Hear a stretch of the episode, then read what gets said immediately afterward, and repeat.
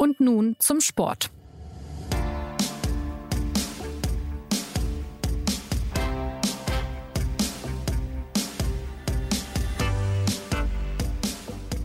Fast drei Wochen liegt das letzte Bundesligaspiel jetzt zurück. Die Liga pausiert weiterhin aufgrund der Corona-Pandemie. Und diese Pause, sie wird noch bis mindestens zum 30. April dauern.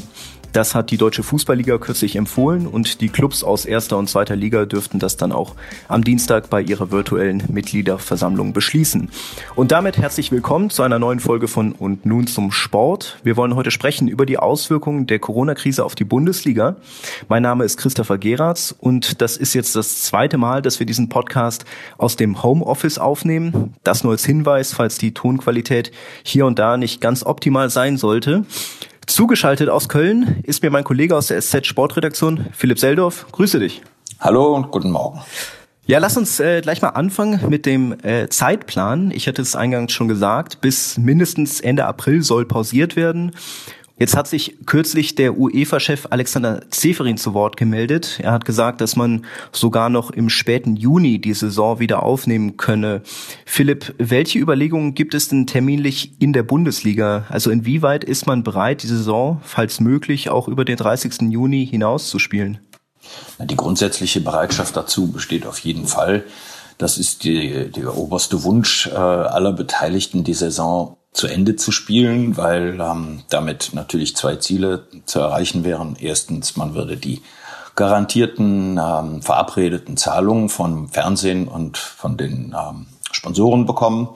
Und zweitens, man hätte einen ähm, vollendeten Wettbewerb oder ein Wettbewerbsergebnis und äh, müsste sich nicht darüber streiten, ob jetzt ähm, der ähm, Bundesliga 16. nochmal ähm, in einer Relegation mit dem Zweitliga Dritten geht oder so, wenn eine Tabelle festgeschrieben werden müsste. Äh, falls das dann so käme, dann gehen wahrscheinlich nämlich an die Bundesligisten aber davon aus, dass das dann Geisterspiele wären, oder? Das ist mit äh, ja nahezu absoluter Sicherheit zu erwarten. Alles andere ähm, wäre, glaube ich, illusorisch. Also keiner von den Leuten, mit denen man redet in diesen Tagen, äh, rechnet damit, dass äh, man Fußball vor Publikum spielen wird im Laufe dieser Saison. Ja, jetzt ist ja bis Ende April, wie gesagt, äh, mindestens Ende April kein Bundesligaspiel. Was machen die Clubs denn eigentlich in der Pause? Also wie viel können sie überhaupt machen, planen? Ja, in erster Linie äh, sind viele Clubs darum bemüht, ihre Kosten zu senken und ähm, Gespräche mit ihrem äh, Personal zu führen, vor allen Dingen natürlich den äh, Fußballspielern, die ja den, den Großteil des äh, Personaletats ähm, sozusagen verschlingen. Und äh, das ist der eine Teil. Der andere Teil ist, die Jungs ähm, halt in irgendeiner Form fit zu halten. Ähm, das geschieht auf ganz unterschiedliche Weise, indem sie halt eben gemeinschaftliches Training äh, zu Hause machen oder eben ganz alleine trainieren und ähm, ihre Ergebnisse dann an, das, an den Trainerstab zu übermitteln. Da hat jeder Verein unterschiedliche Herangehensweisen. Du hattest eben schon die finanziellen äh, Herausforderungen angesprochen. Der Fehlbetrag in der Bundesliga soll 750 Millionen Euro betragen, wenn die Saison jetzt komplett beendet würde. Ähm, mhm. Wer ist denn äh, richtig bedroht jetzt von den Clubs? Also für wen würde es existenziell wären, wenn dieses Szenario einträte?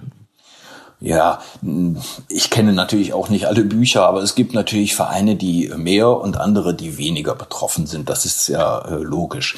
Ähm, sagen wir mal, um mal Beispiele herauszugreifen, die TSG Hoffenheim, ähm, die kann diese Krise mit relativ ähm, beruhigtem äh, Gewissen äh, verfolgen weil die einfach gut gewirtschaftet haben in den letzten Jahren. Die haben gute Transfers äh, gemacht und sitzen auf ähm, einem nicht unerheblichen Geldberg. Ähm, das sind so etwa 60 Millionen Überschuss, die sie erwirtschaftet haben aus äh, Spielerverkäufen. Und ähm, das ist natürlich ein wunderbares Ruhekissen zurzeit.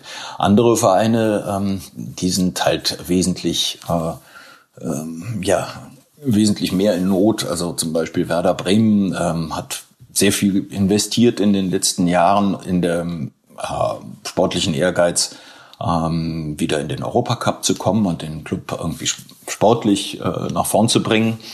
Das hat bekanntlich in dieser Saison sportlich gar nicht funktioniert und äh, bedeutet dann eben immer auch, ähm, dass man eben nun den Preis der Investitionen irgendwie tragen muss. Und es gibt zum Beispiel ähm, Verpflichtungen, die der Verein eingegangen ist. Ähm, beim Spielerkauf, der Spieler Toprak oder der Spieler Bittenkurt, äh, die geliehen wurden aus Dortmund und Hoffenheim und äh, die man dann, falls man überhaupt in der ersten Liga bleibt, ähm, ja, übernehmen muss. Ne? Und das verursacht erhebliche ähm, Kosten.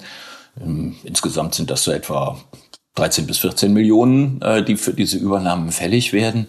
Und äh, 13 bis 14 Millionen, die hätte man ähm, sicherlich vor der Krise leichter ähm, ausgeben können als jetzt, denn jetzt sind 13, 14 Millionen viel mehr wert als vor der Krise. Wenn man jetzt auf die äh, beiden verschiedenen Ligen guckt, erste Liga und zweite Liga, ähm, ist da noch mal ein Unterschied von der von der Zahl der Vereine, die potenziell erheblich betroffen werden? Also ist eine der Ligen besser gerüstet als die andere? Ja, das kann man glaube ich schon sagen. Es äh, gab ja die Initiative der vier Champions League Teilnehmer, einen, einen, einen gewissen äh, Rettungsfonds zu gründen. Ähm, da zahlen Leverkusen und Leipzig und die Bayern und Borussia Dortmund 20 Millionen Euro ein auf Initiative von Karl-Heinz Rummenigge, wie, Karl äh, wie, wie ähm, Hans-Joachim Watzke am Wochenende verraten hat. Und diese 20 Millionen Euro, ähm, die werden mit hoher Wahrscheinlichkeit in erster Linie Zweitligaklubs zugutekommen, weil die die größere Not haben, weil die mit den kleineren Etats umgehen und weil denen kleinere Beträge mehr helfen als den Erstligaklubs. Das hört sich natürlich auch schon mal erstmal gut an, 20 Millionen. Das ist auch gut, aber es ist in Wahrheit im Gesamtbild dann doch nur ein kleiner Betrag. Und ähm, deswegen wird man sicherlich ähm, damit in erster Linie in der zweiten Liga Gutes tun können.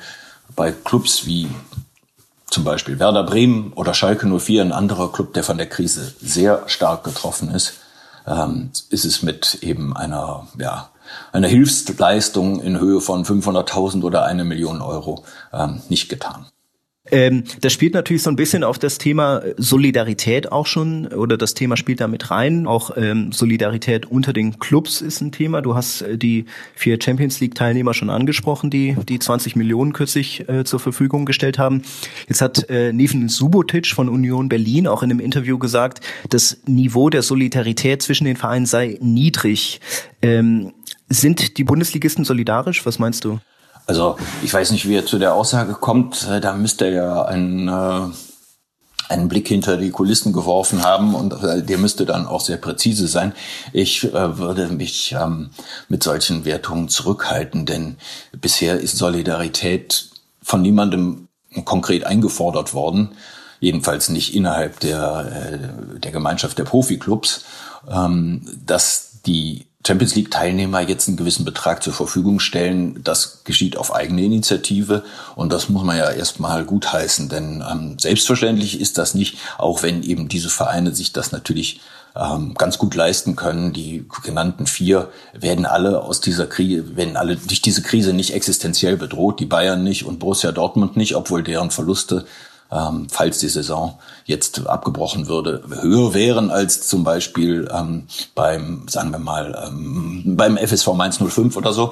Ähm, aber das spielt jetzt keine Rolle, weil die natürlich einfach auch mit größeren Summen umgehen. Um nochmal auf die Solidarität zurückzukommen, ich ähm, weiß nicht, woher er diese Aussage nimmt. Die Vereine sind in erster Linie mal darauf angewiesen, dass ihr eigenes Personal Solidarität zeigt, nämlich die ja, garantierten Gehaltszahlungen ähm, nicht mehr in vollem Umfang in Anspruch nimmt. Und das ist ja der wesentliche Grund, warum Vereine finanziell in Schieflage geraten, weil sie eben verpflichtet sind, die extrem hohen Gehälter äh, an die Profis ähm, weiter fortzuzahlen. Ich nehme auch an, dass die, ähm, die Auswirkungen jeweils natürlich auch sehr von den Szenarien abhängen. Ne? Also ob jetzt die Saison wirklich abgebrochen würde oder ob dann eben Geisterspiele ähm, bestritten werden können und die Saison dann noch äh, doch noch zu Ende geführt werden wird. Das ja natürlich, äh, natürlich das ist der entscheidende Punkt. Ja. Klar, wenn ja, gar kein ja. Geld mehr reinkommt, dann äh, sieht das Szenario natürlich schlimmer aus, als äh, wenn eben durch äh, die Spiele ohne Zuschauer dann doch noch eben äh, gewisse ähm, garantierte Leistungen äh, den, den Clubs zugutekommen. Der, der Schaden wäre dann absolut überschaubar, wenn es eben nur äh, um die aus um die entgangenen Einnahmen aus den Geisterspielen ginge. Ja, und die Bundesliga muss jetzt de facto einfach abwarten, die Situation beobachten, auf Entscheidungen der Politik warten, oder? Ja, abwarten ist das eine. Warten auf die Entscheidungen der Politik, ähm, damit wird man sich nicht begnügen. Natürlich befinden sich die äh, Verantwortlichen der Clubs und vor allen Dingen natürlich der DFL-Geschäftsführer Christian Seifert in unmittelbaren Gesprächen mit der Politik, äh, um eben zu erreichen, dass die ähm, dass es da wieder eine Spielgenehmigung äh, geben kann und zwar ähm, lieber schneller als später. es gibt ja ganz klare äh, Vorgaben dafür, ähm, dass man einerseits sagt, wir halten uns selbstverständlich an, ähm, an alle Vorgaben, die die Politik jetzt setzt. Ähm, wir verlangen aber auch gleich behandelt zu werden mit äh, Gewerbebetrieben, die äh, in, in, ja, wie wir alle hoffen, in ein paar Wochen wieder ihre Arbeit aufnehmen dürfen. Das ist eigentlich die Argumentationslinie, auf der, mit, an der sich äh, jetzt eben gerade die, der Profifußball mit der Politik verständigt. Ein Teilaspekt äh, sind äh, natürlich auch die Auswirkungen jetzt auf den Transfermarkt. In den vergangenen Jahren äh, wurden da immer größere Summen ausgegeben. Endet dieser Trend jetzt oder kann man es noch nicht so richtig absehen? Also ich habe in der letzten Woche mit jemandem gesprochen, der den Transfermarkt aus äh, ja, Jahrzehnte äh, geübter Erfahrung kennt und äh, der sagt, wer jetzt Prognosen über den Transfermarkt äh, trifft, der hat den Transfermarkt nicht verstanden. Und ähm, das heißt, äh, dieser Transfermarkt ist eben ein, ähm, ja, ein Dschungel, äh, durch den man nicht hindurchschaut. Es wird da keine einheitlichen ähm, Trends geben, sondern es werden sich die Trends äh, nun in vielerlei Hinsicht mischen. Was aber natürlich nahe liegt, und das wird auch sicher so kommen, diese, diese Prognose wage ich jetzt mal, äh, es wird jetzt keine Riesentransfers geben, jedenfalls keine, ähm, keine keine Ansammlung von Riesentransfers im Sommer. Woher soll das auch kommen? Woher, es ist gar keine Zeit, um sowas anzubahnen. Es ist kein Kapital da. Es herrscht totale Unsicherheit auf dem, äh, auf dem Markt. Ja, wo wird noch gespielt? Wie lange kann noch gespielt werden? Andere Ligen, wie zum Beispiel Italien und Spanien, haben noch weitaus mehr Spiele auszutragen als die deutsche Bundesliga. Ähm, die, den Clubs fehlt einfach die Entscheidungsgrundlage. Und äh, dazu kommt natürlich das betriebswirtschaftliche Desaster. Es gibt außerdem äh, weitere Argumente, die dafür sprechen, dass man sich eben jetzt auch, das ist sozusagen ein moralisches Gebot, äh, sich jetzt zurückzuhalten auf dem Transfermarkt, äh, weil in den Ländern schlicht und ergreifend furchtbarer Not herrscht und Entbehrungen äh, verlangt werden von, von der Bevölkerung. Und da ist ein 50 Millionen oder auch noch größerer Transfer äh, moralisch ganz sicher nicht schicklich in dieser Stimmung. Und man kann auch, ähm, darf auch nicht vergessen, dass die Clubs von ihren Profis ja auch ähm, Zusagen erbeten haben, das Gehalt zu reduzieren. Ähm, auch da wäre natürlich dann ein teurer Transfer äh, nicht gerade das Richtige, um, um ähm, die Moral der Truppe zu heben. Spieler verschiedener Vereine haben jetzt äh, oder sind auch bereit, auf Teile ihres Gehalts zu verzichten. Bringt es die Clubs weiter? Das bringt die sogar ganz wesentlich weiter, denn äh, bleiben wir mal bei dem Beispiel von Schalke 04. Der Verein hat mit seinen Spielern, nachdem die Spieler auf den Verein zugekommen waren, eine Art ja, Gehaltsverzichtspraxis ausgehandelt. Es ist dann letztlich doch natürlich ein Aushandeln. Meines Wissens verzichtet, verzichtet jeder Einzelne dann auf 30 Prozent. Das ist nicht wenig. Und das nicht nur eben für ein, zwei Monate erstmal, sondern die haben eben diesen Verzicht für drei Monate zugesagt. Das heißt für April, Mai, Juni. Und weiß nicht, ob März vielleicht auch schon betroffen ist. Aber das ist natürlich ein sehr erhebliches Zugeständnis. Obendrein aber auch eins, das der Verein dringend brauchte.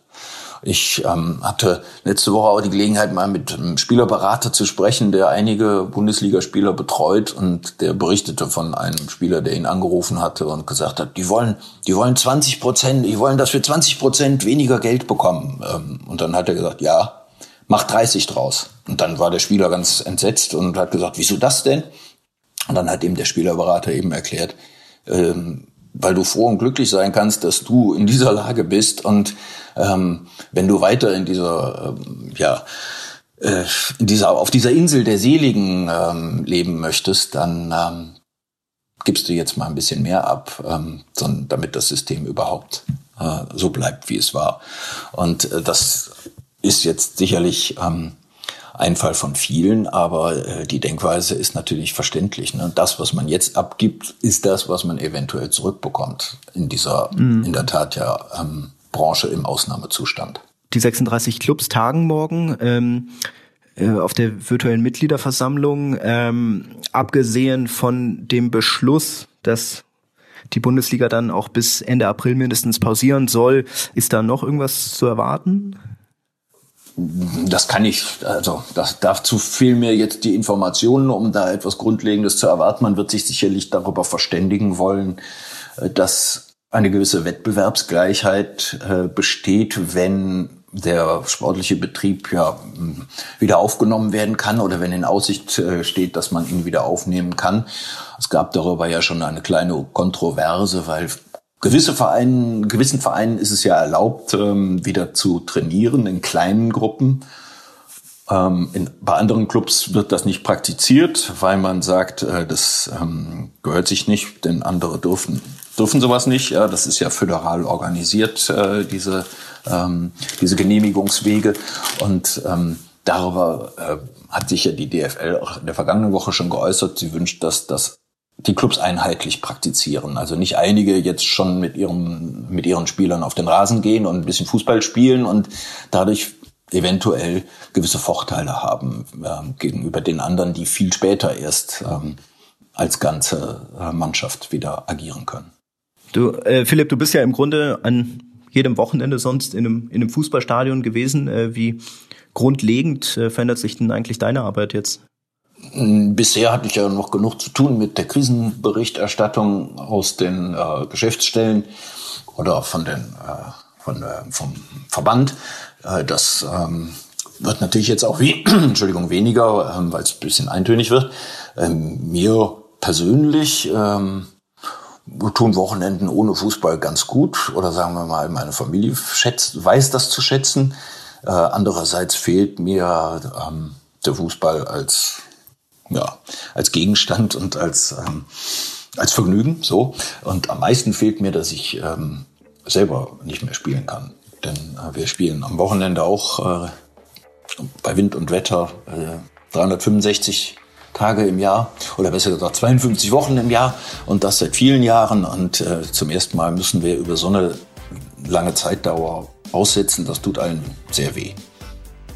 Ja, Philipp, herzlichen Dank für deine Einschätzung. Wenn Sie Fragen, Anregungen, Kritik haben, melden Sie sich gern unter podcast.sz.de und wir hoffen, dass nächste Woche schon die nächste Folge veröffentlicht werden kann. Es ist alles ein bisschen ungewiss gerade. Danke Ihnen jedenfalls fürs Zuhören. Bis zum nächsten Mal.